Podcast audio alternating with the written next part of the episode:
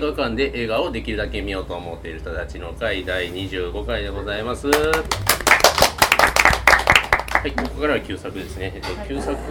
えー本日、えー、ハチさんに推薦していただきました、ベン・アフレック監督のゴーン・ベイビー・ゴーンでございます。では、まず、コメント。コメント、はい、えー前回ねゴーンガウルをやって、まあそのつながりでベンハベン・アフレックの初監督作品っていうことで、えーただ日本未公開でもう DVD というかあビデオ DVD スルーやったってことだったっていう作品でずっと前から見たかった作品の一つだったのででしかも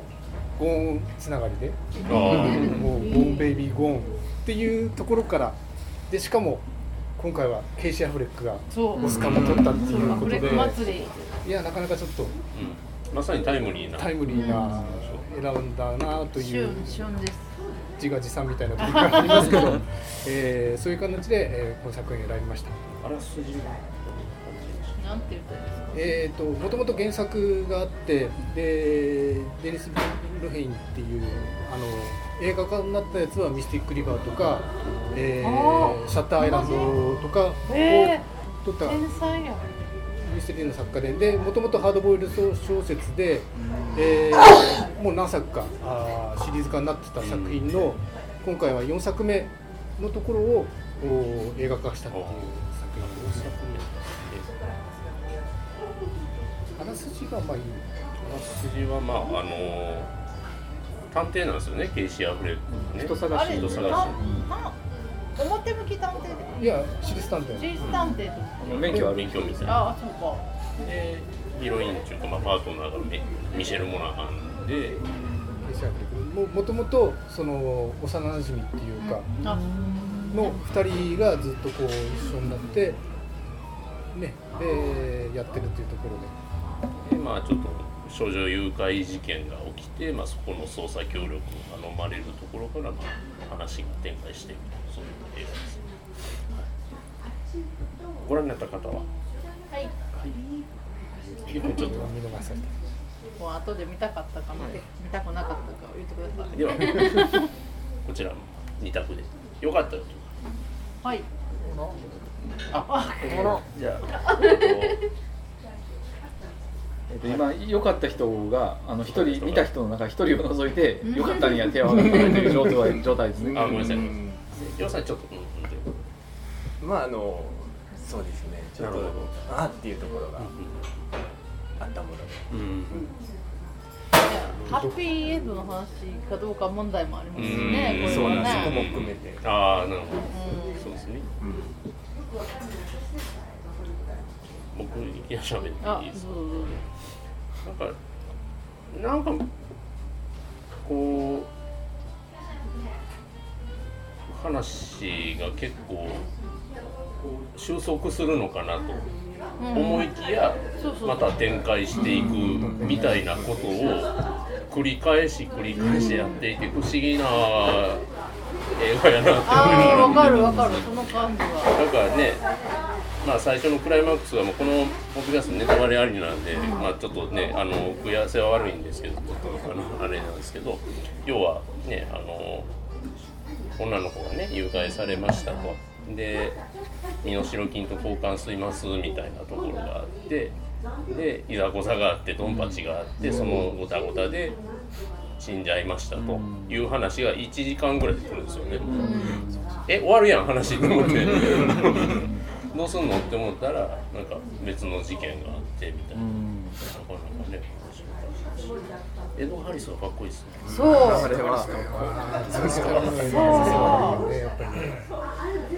ちゃくちゃかっこいいあのバットマン・ビギンズのあのあのこの間出てきた人あのこの間サイレンスで出てきた人えっとリアムニーソン。リアム・ニーソンとなんか髪型とひげのスタイルそっくりやったんですけどちなみに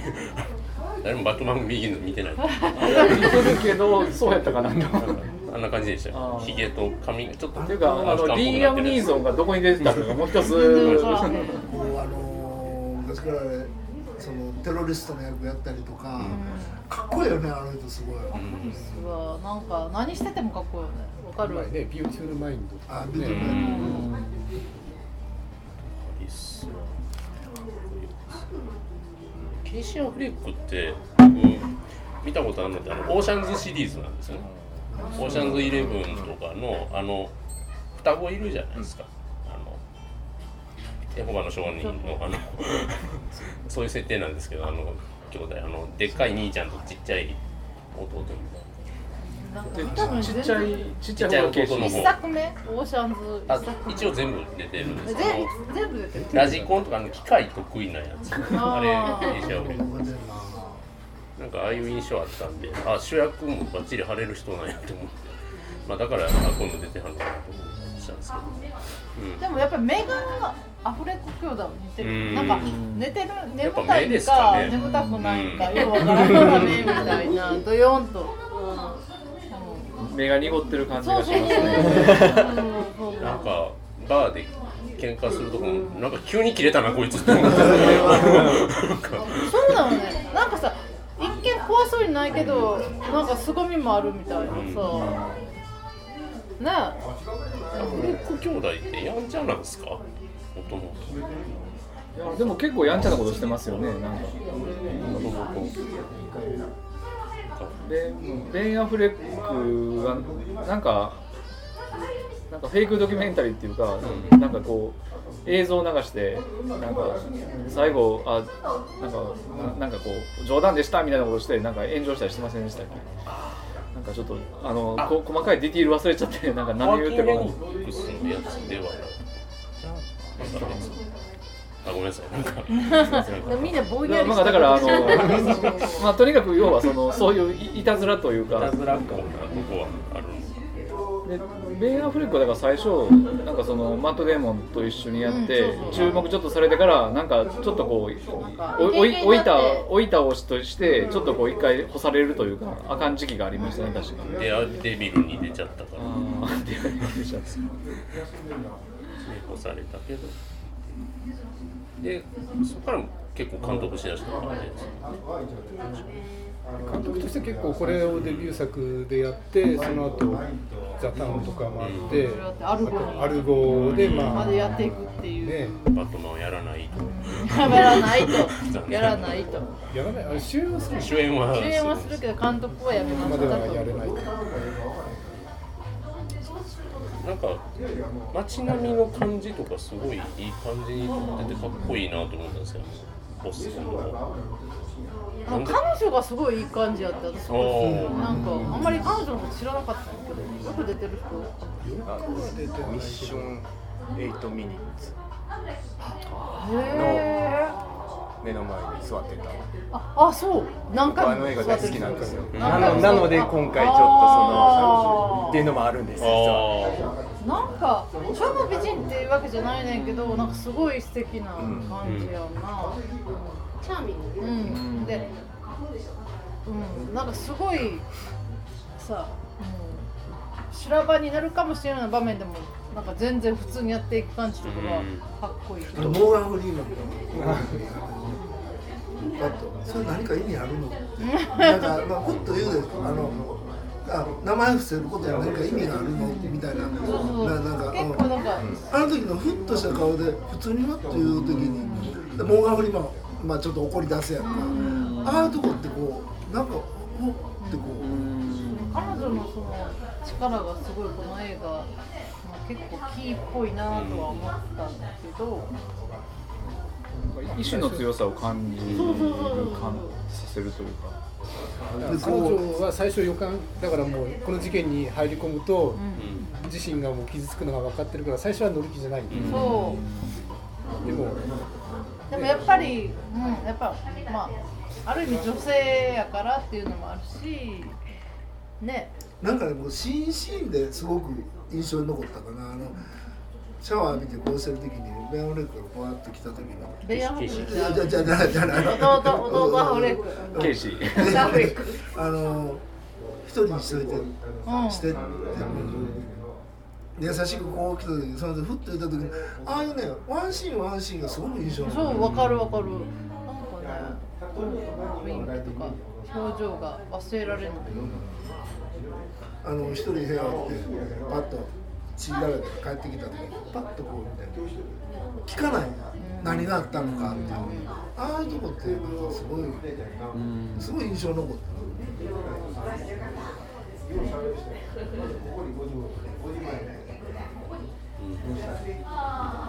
なんか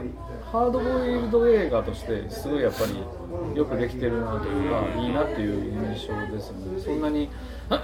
めちゃくちゃ派手なシーンがあるわけじゃないんですけどやっぱりそのやっぱり街が綺麗に撮れてるっていうのはやっぱりそのこういうハードボイルドの探偵ものの映画の必須条件やと思うんですよ。それがないとやっぱりちょっと映画のなんなんかなやっぱ成り立たないっていうかやっぱりその街街が魅力的になってないとあのそのそこに入り込めないというかなと思うんですね。だから結構最初のオープニングの方ってもうずーっと街並みと、まあ、近所の人の生活の描写をパッずーっとテンポよく撮っていくじゃないですか。あここでああなんか面白いなんかいいなんか気持ちいいなって思いながら見てたんですけど。あのジャンキー夫婦と、でもう一人その小児愛者のもうあのジャンキーのおばちゃん袋破って。なんで先に味見すんのみたいな。私も言ってよみたいな。すごいおばあちゃんあれの旦那さんの方がブレイキングバットに多分出てるんですけど。あれはジャンキーの役ですけどね今回のゴーンベイビーもああのブレイキングバットだとあの麻薬王のおじさんでも引退してるけどごっつ昔悪かって喋れへんおっさんっていたじゃないですか。そうベル鳴らす、喋る代わりにベル鳴らすっていうおっさんがおるんですけど、まあ、そのおっさんがめっちゃ怖いんですよ結構。なんかねすごい多分同じ人だと思うんですけどね顔はすごい似てた。結構重要な。うん、なんかステップアップをしてはったのかななんかケイシが、いなんていうかね筋肉隆々でなんかすごい喧嘩強そうみたいな感じじゃないのにそういうなんか自分はこの街を昔から知ってるからっていうことでそういういろんななんかヤンキーヤンキーヤンキーっていうかみんなヤンキーはなんかアメリカだからね。まあそこはあのその街の不良とかにあってなんかそういうのとその対等になんかこう話す感じがすごいですよね。だからあれがなんかこうほんまにでこい人やったらね、なんかアニアニアフレックそうそうそうアニアフレックのバットマン時代とかやったらなんかつまんないけどあのなんか弱そうやし喧嘩弱そうやけどでもこうそういうすごい人ともタイで話してなんかもう拳銃バーンってやってきてもなんかそのひるまない感じとかがこの映画のいいとこやなってすごく最初ので最初の方は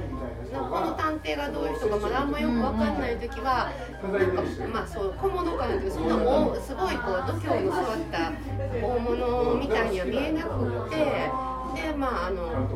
いろいろ起点を利かしたりいろいろしてやっていくタイプの探偵なんかなと思ってたらあのあれじゃないですかなんかどっかのバーで鍵閉められた時とかに、あこの人肝が座ってる人そうそうそうそう。なんやみたいな。恥ずかしさなくなんかそういう時にはちゃんと体力勝負もできてそこからそう見えないけど。割となんかこうあのガシッとした人、あの中身がね、なんやなっていうのが分かって。きてで、まあ、その彼女もどんどんいいようなに見えてきて。そうそうそうそう。あのバー出てる時のもっとマシなカクテル作れいうの。しかもあれ完全にマティーニ言ってんすよねあれ。マティーニ作られへんねんな。カクテルって訳したんやろうと思いながらそう言ってたよね。私もマティーニってマティーニ作れないのか。マティーニぐらいわかるやろっていう問題。なんだろう一番映画で有名なカクテルちゃうのダブルオーセブンとかで。そうそうそう。思いながらまあ字幕へのあれとして。な。んかあの辺面白かっマティーニカクカクテルみたいた、うんあのー、ちょっと全然話本質であるんだけどあのー、お葬式の時にでで制服の警官とちょっと話あるってランチ行くねなあ友達。であの黒人の人が、こっからここまで傷がそうそうそうだ顔半そういう顔顔なんかそれともつこれ作ってメイクなのかどうなんやろ。ほんでそういうそれ街ずっと見ながら塗った後もないとこ見ると切られたまんまやったのかな。向こうすごいなこっからここまでそうですねそんなとこばっかりですいやなんかそういうなんかねちょっとしたこともすごい気になるっていうか。だから全体のね、あのその社会的な問いかけっていうのはやっぱりすごいあの最後見終わった後でうーんその子供の幸せってだから子供の幸せっていうよりも例えばその血縁っていうのは何やろうってだから親で血縁があるからあの例えば最初ジャンキーの母親が自分の娘おらんかったおらんかったんで実は自分がバーでずっとコカインやっとったってでもあの帰ってきてほしい気持ちはあんねんけど子供を愛する気持ちってただ社会的に親やから愛さんなあかんのやっていうそのあれ。だからなんなんやろなってその例えば逆に変に男ってね学習でないと自分の子供っていうのは分からないでしょ。でも女性はまあ自分産んでるから分かるかもしれないけど男性ってこの子は俺の子やっていうことで学習していくわけですで自分でずっとそれが刷り込まれていくからすごく愛情を持てるんやけどだからも自分の子供やからってだからイコール愛情を持つんかって言ったらちょっとなんかどうなんやろうなって、うん、こうやから自分の血のつながった親やからあの尊敬せんなあかんのか愛さんなあかんのかどうのこうの言われた時にそれもな学習やしなって。そういうとこはね最後見とってまあまあな、まあ、主題投げかけてる主題やねんけどねこの映画2年ぐらい前にアメリカ映画「メイジーの瞳」っていう映画があって4つぐらいのメイジーって女の。子でお母さんがロック歌手であのジュリーアン・ムーアかなお父さんがなんか歌唱で両方ともまあ成功しててお金持ちやねんけどお母さんバリバリ売れっ子でツアーも出ててですごいまあロック歌手でこう派手な感じやねんけどで離婚するんですよ。裁判で争って親権争ってお母さん子供の親権取りたくって大騒ぎすんねんけど結局決まったのは10日ごとに両方の家を行き来する。ほんでそこでお母さんはもう自分それでも大騒ぎ自分が親権欲しかったって大騒ぎすんねんけどいざ10日ごとになったら自分ツアーがあったり恋愛したりなんだかんで子供ほったらかしで幼稚園迎えに行けなくてどうのこうのとかであの外国とかこう親が必ず子供一人で帰ったらあかんとか必ず迎えに行かなあかんとかってでそれぞれすぐ次の彼氏とかこう配偶者ができるんですね。でパパはベビーシッターの女の子と結婚してママはなんか20ぐらい若い男の子と結婚するんですけどでそのねそのママの新しい相手とパパの新しい相手がでパパも忙しいんですよ。でそのうちイギリスに移住することになって交換吹かれないから明治を置いていっちゃうんですよ。自分のその新しい奥さんと一緒に置いていっちゃう。で新しい奥さんはそのずっと好き合ってあの結婚したのにまあ結婚した時は一緒に3人で仲良く暮らそうとか言ってたのに旦那さんが仕事忙くなってイギリスとかに行っちゃってあの血のが苦手な子供と取り残されんねんけどこれがね親が2人ともすごいそんなんやのにそのそれぞれの配偶者両方とも若いねんけど20代後半からアラサーぐらいのが2人とももうむちゃくちゃいい人なんですよ。ほんでそれぞれもすごい子供を可愛がってであの配偶者の代わりに自分のそのその明治を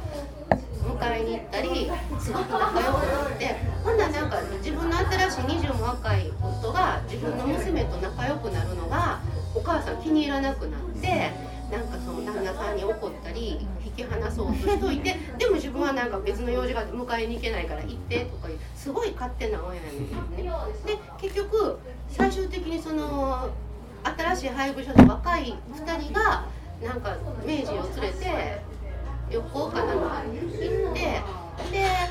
戻ってきて明治はもうそそこで本当に幸せでで戻ってきた時にお母さんがツアーから戻ってきてやっぱりこの子は自分の子だから連れて行くとか言ってヒステリックになんねんけどであの明治に結局聞いたら明治があのママのことももちろん好きなんですよ自分のママやでもでも明日はねその彼とあのママの新しい若い人とあのボートに行く約束してるから行けないみたいに言ったところでお母さんもずっとヒステリックな勝手なお母さんだったけど自分でやってきたことが分かってでお土産のおもちゃかなんかだけ置いて一人で去っていってっていうなんか、まあ、ハッピーエンドなのかなんかよく分かんないけどもう生みの親よりやっぱりこう自分を愛してくれて自分が幸せでいられる人と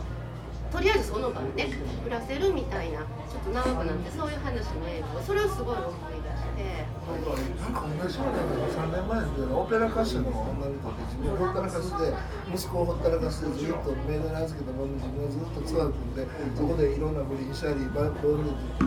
ほんで帰ってきてんけど帰ってくんねんけど自分の息子やいうことで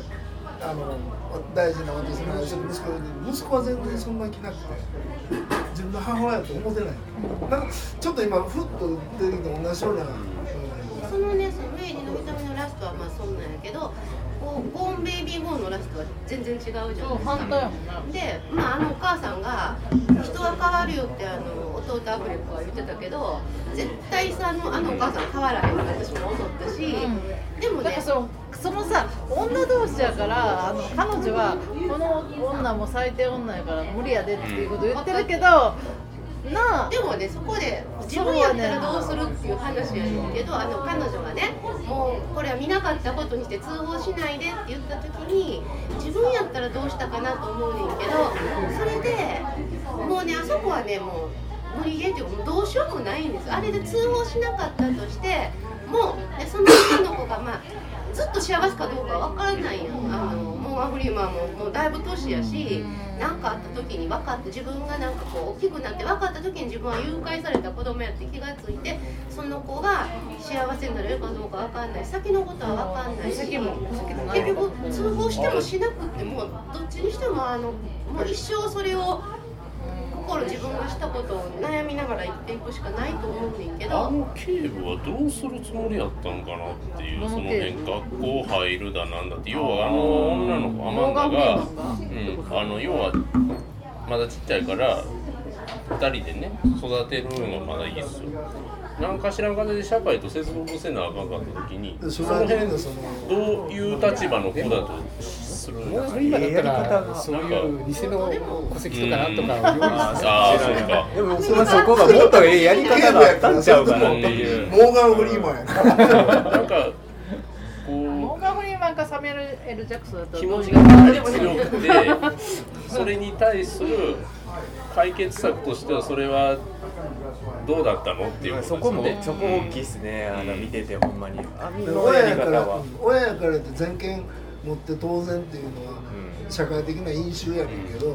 う果たしてそうなんかっていうふうに考えさせられる、自分やったらどうどうしどうした？そう。だからこの映画結構そういう、ああの場でどういうふうになるかっていうのを問いかけて終わるところがやっぱえそう。ハチさんやったらどうします？だからあれ10人中9人がやっぱり通報しないと思うような感じだけどパトリックを支持する人は少ないかもしれないけどでもやっぱりパトリックの選択もありだと思う、ね、そのさっき言ったように正しい正しいのは正義正義のもとだし加えてラストシーンで絶対もうパトリックはケイシャ・アフレックは後悔が始まってるんです絶対人形の名前でも違うね。違うっていうのでねであれをまた一生彼自身がその責任を背負わなきゃいけないっていうことがね。あとその彼女のために何人も死んでるっていう。そう。死にすぎっていうのもあるしね。なんかそれもちゃんとした人が死んでるから悪人じゃなくて。エド・ハリスの相方も何かしら加担してるっていうのもそうですよね。あっちも巻き込まれたんじゃなくてバッチリ加担してたんや。みんなみんな関わしてたんやすごいです。僕も映画としてはすごくやっぱり展開も面白いしそのメッセージもすごい好きだし出てるのもそのミシュエイド・ミニス好きであこの女優さん出てるんやっていうのもあるしもう出てる俳優陣もすごい良かった。でもねすごく気になったのがあ小児手配者を殺したじゃないですか刑事。そっちはこんな感情的なんで殺してでもネグレクトしてる母親は許すというそこのそこのなんか結構あそこで殺したことの後悔があるからやっぱあるん言ってしまうそこなそれをの反省して今回は通報したっていう。でもなんかそれ順番違うやろっていう気もでそれってその自分に対してどうなのか罪なのかっていう部分がね。自分に対して罪やから通報したのか。だから結局主体が自分なんや。通報することで通報しないっていうのは要するに自分が共犯になるっていうことじゃないですか。で通報すると罪悪感はあるけどとりあえずここにのっとって自分は正しいことしたって思えるから自分が責任から逃れたくて通報したっていう風に取られても仕方がないと私も合法だから必ず正当とは限らないからね。こう善悪を結局、まあ、あの自分の思考ではね思考停止っていうか法律に委ねたっていうか、まあ、いわゆるこう法的正しいことに委ねたっていうところで責カトリックはその法法に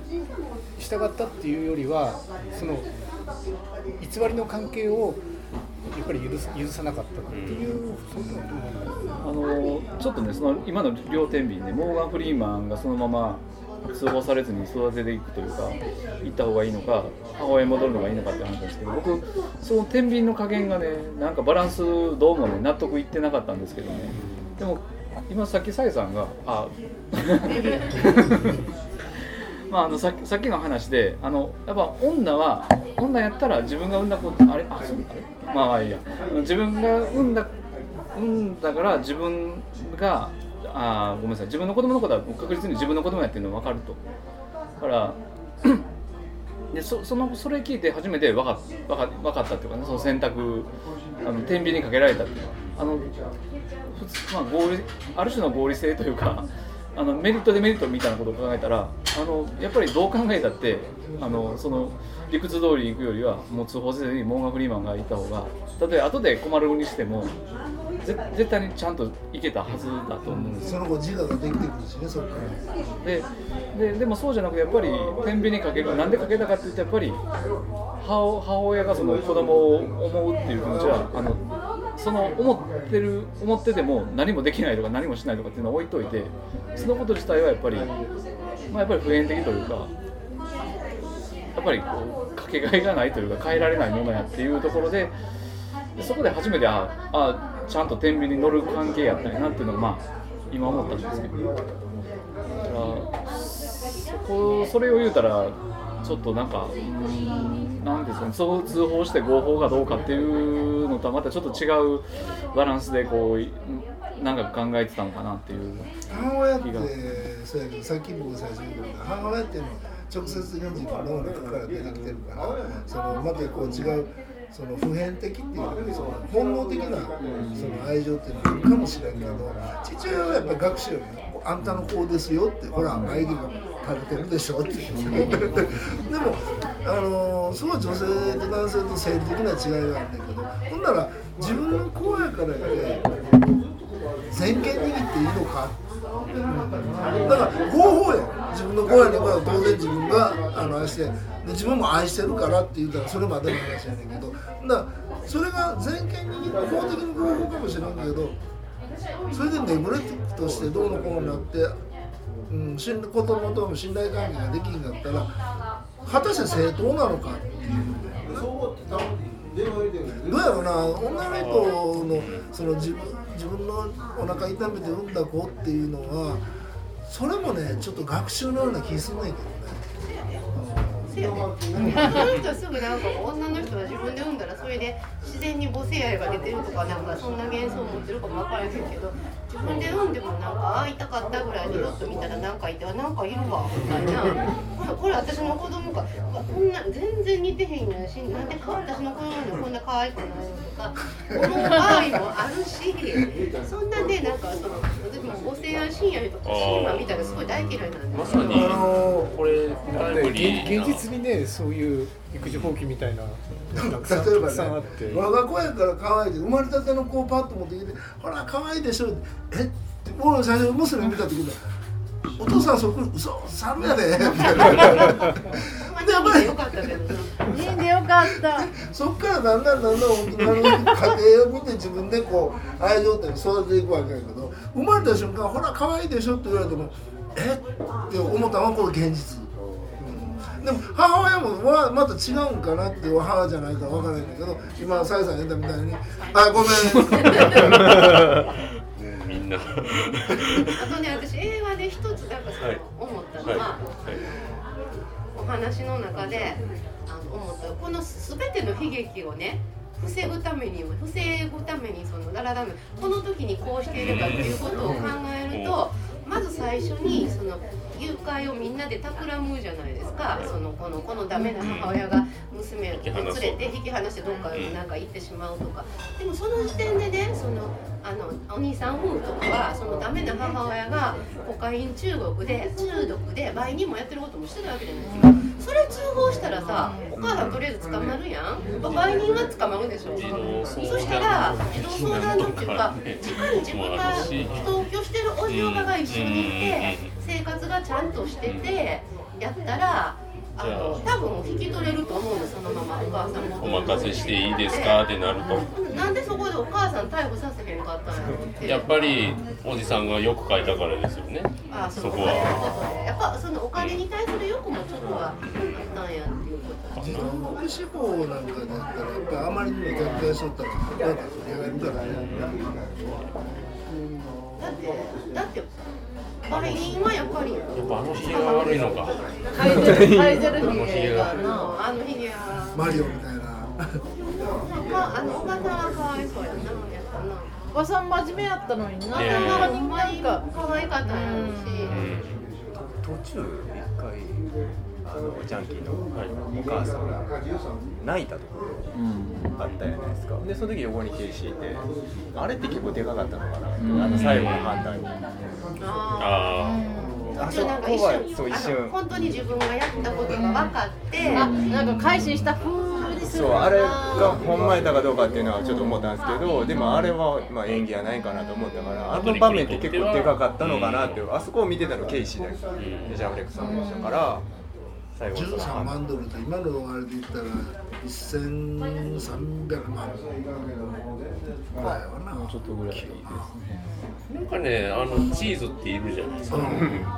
そこまで稼いでそうに見えないですよね、役者が。もうちょいマッチョとかであればね、なんとなくそれこそ。でもそれ言ったらそのチーズみたいな小物じゃないって言ってるもう一でもつ町う一人のああのの内山君みたいなみたいなあれもなんかそんなにそんなあ稼いあの子はさだから味方ってことよ昔からのなん。かそうなんですよね。でもそれなんかもう本当にまあチーズのことも知ってたみたいだしみんなみんなほんまに地元の知り合いやったでもあのジャンキータウンのあ夫婦れだからジャンキー夫婦いてこうあの子で。あれこんな丸々のさすまポンとどっから仕入れてきてんその金あの巻き方はね、あのブレイキングバットでもよく見ますよね。はい。あのドラッグ現場ではああいうロール式っていうのは結構ありますよ。ね。あれはそういう日本日本でもできる。日本のお札でもできるどれだけ？多分できるああなんかやたらとねあっちのお薬しはる人ああいう巻き方しありますね。なんかいや結構ああるあるのキャッシュの裸で持つやろてか日本円で見たことない。マネークリップみたいなんで、あのちゃんとした人でも、昔の日本のおっちゃんでも万札束にして2つを結構入れとったわ。腹巻きの中であの丸めてあるのは案外こうかさばるやん丸くなるからそのマネークリップで留めて薄くしてどっかに入ってるのはあれやねポケットとかあのくるくるはさポケットに入れる入れやすい入れる前提じゃない。日本だとこんにゃくこんにゃ時事ネタ。く入れてみたこんにゃく分あれ丸めたら結構な。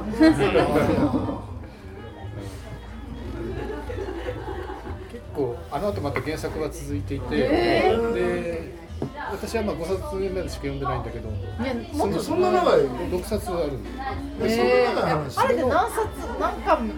6冊あってこの話は4巻目なんだけど、えで最後の「ムーンライトマイル」だったかながその後日談を描いてるで結局うまくいかず彼女があの子供が成人して行方不明になってもう一回彼らが探してましたでよ読みたかったんだけどちょっと間に合わなくて読み切れなかったんですけど。全部あの町のそのそうそうそうそう。あので現実ああの二人は本当にくっついたり離れたりずっとしているっていう。あのことであの監督。あじゃあ探偵と彼女。そうパトリック・アンあれあそこであの場映画では別れた形になってるけどもう一回また復縁するっていう。あのお母さんとはくっつかないよね。お母さんがくっつかあない。よかった。ああるあるくっついたの。ほ んでも結構現実まあありそうや社会でこんなんに決めつけて言うわけじゃないけどやっぱりね親はこの見とってやっぱり親おかしかったら今後おかしいケース多いもん現実親がチンピラやったりとか、やっぱりその見て育つからちっちゃいうちからこれなんかピュンとこんなんして子供おるやんか。尼崎におった時やっぱりそうやったもんそんなん地域名出さないでくださいまあ、ちょっと世界世界に向かってるんです世界。視点を変えるのと同時にちょっといまあ具体的には良かったんですけど疑問があったのがエド・ハリスの最後の行動なんですよ。あーあれ納得いあれって今いろいろ考えながら思ってたんですけどあもう殺されにかかってたのかなって思ったんですけどどうですかねあれ。口封じのために合理的に来たっていうよりもここで退場しようとしてたのかなこれは俺が俺自分で墓場まで持っていくよっていう。僕はそこ結構納得いかなかあの口封じにしてはずさんすぎるやろうっていう。それはやっぱりそうや。やっぱあの子供を幸せにしたい気持ちいっぱいあってもうそのために自分が死んでもいいぐらいの気持ちであそこに向かった。ただすごい。あれでどっちかというとモーガン・フリーマンうん。警部の方をなんか守ろうとしたんかなって僕は思ったんですけどね。あ彼の行動。あそうかそうか。結構最初の方からセリフながらに昔からそれできてたとかそういうセリフで伏線が結構あったんですよねあれほんまに。でもあのやっぱ途中でなんかあの犯罪者に対する怒りみたいなすごいあの、弟アフレックがバンってやった時にバーっていらんことしゃべる。ああれあれのせいで全部バレるわけやけどあれ見たらやっぱその子供に子供に危害を加える人間は絶対許せない。ものすごい強い執着みたいなちょっと異常なぐらいのがあったからやっぱりあの子供に対する思いっていうのがものすごくある人やったの。いい人やった。自分の身を守ろうとは思ってないと思うんですよね。やっぱりあの行動っていうのは最終的にあそこでだからあの探偵がその小児性愛者を見つけてバンと来ちゃった後の後に慰めながらどんどん喋っちゃうあの会話がなかったら分からへんかった。なんかおじさんがねお金欲しかったみたいなんて結局ちょっとね僕もあのバタバタバタって見ちゃったんであんまり あのしかも途切れ途切れ見てたんではっきり覚えてないんですけどもなんか一応最初そういう話をなんかちょっとしてたじゃないですかそのおじさんがその,、えー、とその探偵2人に告白というか話をしてる時に。ででそこで、まあ、あのエド・ハリスが、まあ、覆面かぶって強盗を装ってうちに来てでそのなんかあのこういうお金がどうこうでこんな話をしたんだって言ってたけどでもあれあれはだからそういう話してたけど実は実は本当はそういう話してたけどじゃなくてもう子供をあのあの母親から引き離すためにあのおじさんがあの警部に相談してあ警部かな？ちょっとちょっとどっちか忘れましたけど相談してなんかそのそう誘拐っていう形にしてっていうのを話をしてたそれが真相やったっていう風な展開だと僕は思ったんですけどあのお金のために誘拐したんやっていうことにして子供のことは死んだままにしとこうっていうのを伝えようと一生懸命してたしでだからその来た時にあのこういう話したからあとちゃんと合わせろよみたいな感じでいうそういう一生懸命何度話したかっていう言ってたんかなって見てる方はその時点でまだ分かんないから、ん。そうなんかと思いましたけど不自然ですよね。あそこでほんまになんかう打たれたか打たれてないか打たれそうになった時に 結構細かく言ってたから。子供を守りたいって気持ちはそのお金にあれしたおじさんもあるのはそれはあるのはあったというでもやっぱアメリカだなと思うのはその私立探偵の介入をこう許しちゃうというか、そうだからあれ日本も一応免許制度やけど絶対警察相手にしないからねねで協お力っさんを二人つけますね。なんか老老刑事をね二人つけますベテラン法律で決まってるってであそこでおばさんが一人ねおじさんはもう反対してたわけだから、おばさんがあそこで通さなければもっとすんなり終わってた話なんだろうけどあとねあの小児性愛者をあの探偵が殺すじゃないですか。あれってね裁判とかならないのっていうかだって思うよねあれいくらも殺人した後でも武器持ってない丸腰の人は無抵抗の人をボンって殺したわけで逃げる意思もない人間をそれってあの、まあ、世間はみんなよくやったっていう人も多いと思うけど法的には問題なん法です的には問題やろうけど、まあ、もし現実、まあ、映画やから現実やったら、なんか、あの、捜索するでしょ。拳銃が出してあ気象気象それこそ。うん、それこそ、過去行きやないけど。そんなことする人がなんで最後そこで法法に従うねんでもアメリアメリカだったら通っちゃうかな。みたいな、いやもう先に撃ってきはりました。その人の1ミリの人ですからいうのはシンプルな話な気もせんでうん、そのおはばちゃんが自分を撃ってきた時にあの革命して撃ってもうたとかなんかなんかなんかなんかなんでも絵描く絵描くでしょなんやったも子供も死んでますからこのままやったら自分もと思い。ましたとか全然話してそう、うん基本的にみんな彼の味方をするやろ陪審の世界うんそこも思いました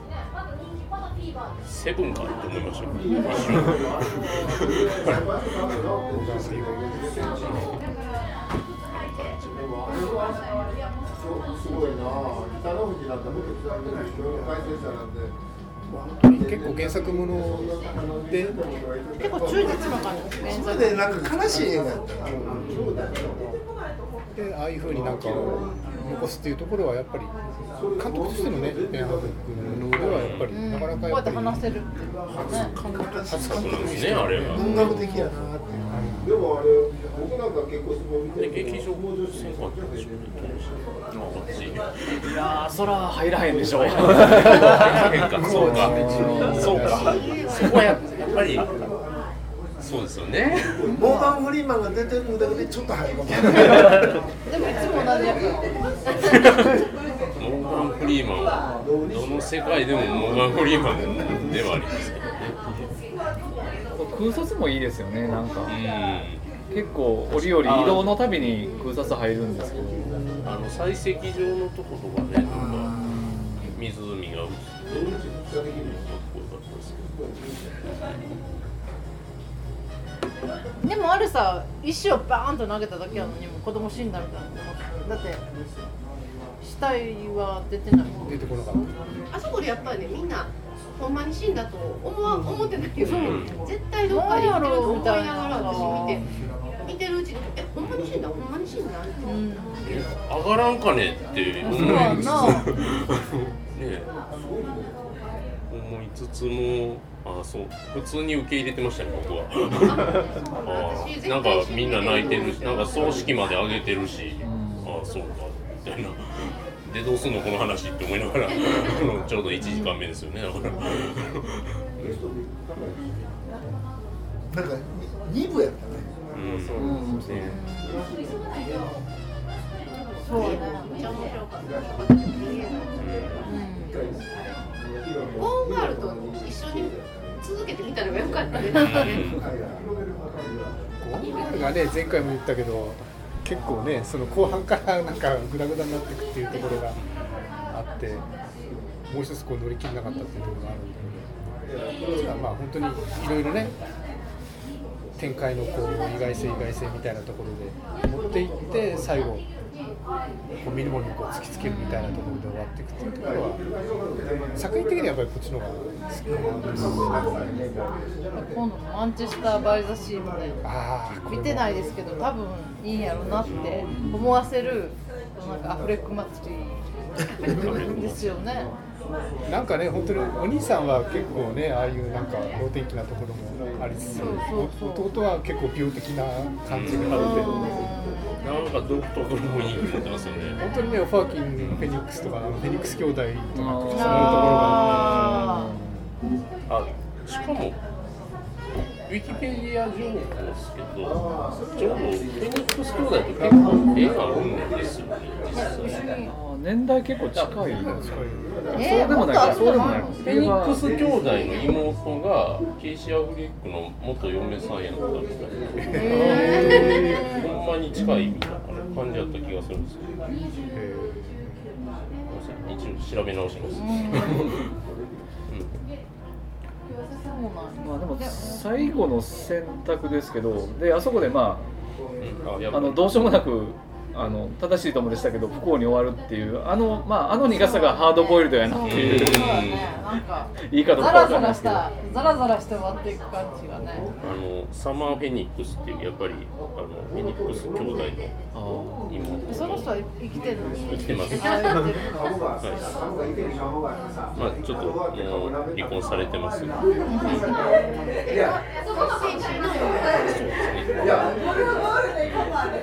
ね。最後に一本道しやしたという感じになっちゃいました。ほんまにねまさにハードボイルドな感じの後味含めなんかずっとなんか頭にずっと残る映画なんちゃうかな。うん、そういう事件があるとなんか思い出しそうな、うん。ゆうくんもぜひ見てください。うん iTunes で見れます。アマゾンもあります。ということで今日は旧作は「ホームベイビーゴーン」でございました。